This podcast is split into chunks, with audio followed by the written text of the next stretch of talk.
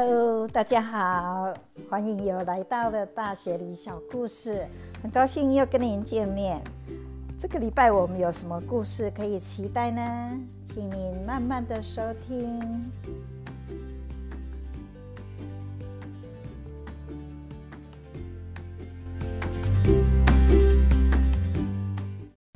最近我先生他报名参加了一期摄影课，然后两三个礼拜前呢，老师就带着他们哦晚上去港口附近拍夜景，教一些技巧哈，实地教学。然后他觉得还不错，所以上礼拜他又说哦，我们再去拍一下，他想要自己找一些题材，那我就跟着去了。啊，我们利用一天傍晚哦，那先过经过市区的时候，哦，就发现雪梨的市区很热闹哈。啊，除了开始有一些圣诞的装饰以外，那在马路上啊，我看到好多啊，limousine，就是那个加长型的礼车哈，哦，带着朋大家去 party 的那种礼车。那也有 limo，好像 bus 那种更大型的哈。那因为这个时候刚好是澳洲的十二年级毕业生啊，就等于台湾的高中，他们毕业了，也考完了大学联考哈哦，所以就是一个人生一个很重要的阶段的结束，那值得庆祝，所以他们都会有一个 Year Twelve 的 formal 啊，十二年级的毕业晚餐跟舞会。那这些小孩子啊，就都会哇，打扮得很漂亮，衣服要去参加那种晚宴哦，都做头发，女生都会穿那个长礼服，那男生也是都会穿的很帅的那种 party 的西装哈。那他们很喜欢去坐这种 limousine 啊，礼车，加长型的礼车去参加 party，我觉得这个是一生很难忘的经验。我先生就在港口附近哈，雪梨桥下啊那边啊照相，因为那边有一个 Luna Park 哦游乐园，那它晚上灯光哦嗯就很漂亮所以那边呢可以看着港口，也可以看着雪梨桥，也可以看着歌剧院，非常的漂亮的一个景点。以前台湾如果有朋友来，我我会带他们来这里也观赏一下夜景，大家都觉得哦好漂亮。那我在那边看的时候呢，也注意到哦，港口还还蛮热闹的，因为呢，我看到好多啊船哈，他们在这边游港。那这些船呢，看起来很多是那个啊租的，他们包租了一部船，然后在船上啊 party 哦，那船上你就可以看到哦，好多那种灯光哦。还有很多热门的音乐，party 上的人在那边跳舞啊，当然就是会喝酒啊，庆祝一下。这个时间很多公司会有啊 Christmas party，圣诞的啊 party 哈。然后这些人在船上啊，有港欣赏着雪梨港口的风光哈，还有夜景啊啊，所以这是一非常好的气氛，有港，那更增加了这种。快要接近圣诞节，大家很欢乐的气息。那这几天雪梨白天的景观是怎么样呢？跟大家分享一下啊！我那天就也到市区去看了一下哈，市区就已经有很有那个圣诞节的气息，大家当然就是忙着去做圣诞礼物的选购啊。我去了一下 David Jones，就是我上礼拜讲的那一集。啊，春季有很多花艺展览的百货公司哈，我欣赏了一下它的橱窗布置。因为圣诞节，因为对小孩子来讲是一年最快乐的一天，他们有一个 dream Christmas dream，很多人就是想说哦，我会从圣诞老公公那里呀，或是我的父母那里收到什么礼物呢？啊，这些橱窗布置哦，有一个主题，当然就是小孩子的一本书哈。那他们就写 Christmas Dream，那当然这些是写这个小孩子他啊希望得到什么礼物。那橱窗布置的很精致。我看完以后呢，就到它附近啊，有一栋叫做 Queen Victoria Building 哈，这个是一个澳洲非常有名的建筑，叫做啊维多利亚维多利亚女皇的大厦。那这一栋建筑呢？啊，已经也有一百多年的历史。它是在一八九三年建到一八九八年才成立完成哈。那那时候就是刚好是维多利亚的时代，维多利亚女王的时代，所以彩的风格、建筑的风格就是维多利亚的那时候的建筑哈。哦，真的是都是精细的装饰哈，它的就被利用啊，雕花啊、拱门呐，那有很多柱子啊，还有。啊，圆顶哦，它的上面的屋顶是圆顶，好多个圆顶。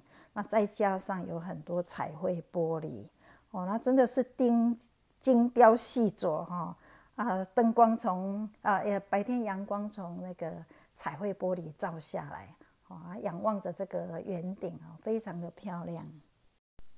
我跑去这一栋啊。维多利亚女王建筑哈，主要是要去欣赏它的圣诞树，因为这一边这棵圣诞树就很有名，它是号称是南半球最大的室内圣诞树。那从那个啊屋顶啊圆顶的屋顶那边悬吊着，大概有三层楼高，装饰着很多圣诞的装饰哈，还有很多白玫瑰，很多闪灯。那它最著名就是它的上面那一颗大星星，是用啊 Swarovski 这一家水晶啊的做成的一个星星啊，非常的漂亮。那在那边观赏啊，仰望着那个圆顶的屋屋顶哈，那又看着很多彩绘玻璃，那它的天花板就是雕刻的很漂亮哈。啊，所以这个圣诞节很多人会去看这棵圣诞树。我这边看着呢，也想到这个建筑呢，啊，一直有一个很神秘的故事，就是说，因为它啊，在一九五一年那时候，本来这栋建筑就不太好，本来要拆掉的。可是因为后后来他们那些艺术家就觉得太可惜了，因为当初盖的那么漂亮啊。那后来他们还是啊，请了很多工匠哈，精心的修复，所以一九八一年又重开，重新开幕，那就还是恢复的很漂亮。那在那个一九八六年呢，现在的女王哦，她那时候第二次来访问澳洲的时候，也参观了这栋大楼哈。那她那时就写了一封信。啊，然后又附了一个信封哦，那个信封说不不可以拆开。那这一封信上面是写着说，给啊二零八五年那时候的雪梨市长啊，请你选一个适当的日子，把这个信封拆开，里面有一些话是我啊要献给澳洲的公民的。听说那一封信哦，哦就是从那时写，要九十九年后才可以开打开哦，所以这封信现在就是。藏在啊这个维多利亚女王大楼的某个地方哈，等待二零八五年才可以打开哦。所以现在到目前为止啊，只有女王知道这封信的内容是什么啊。我看我们听的人大概都没有办法听到。那澳洲的应景的食物呢？因为很多人会送礼盒，哈，礼盒食品礼盒啊，很传统的，里面会有一个圣诞布丁。那现在超市很多也都会看，哇，好多人呃会买圣诞布丁。那这是一个比较澳洲特殊的应景的食物，哈。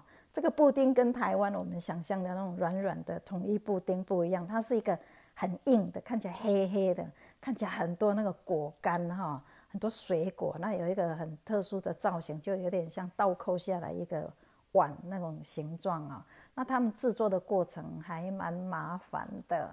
以前我看过我隔壁的老太太在做，他们比较传统的哦，哦，要大概一两个礼拜前就要做起来，因为要蒸很久。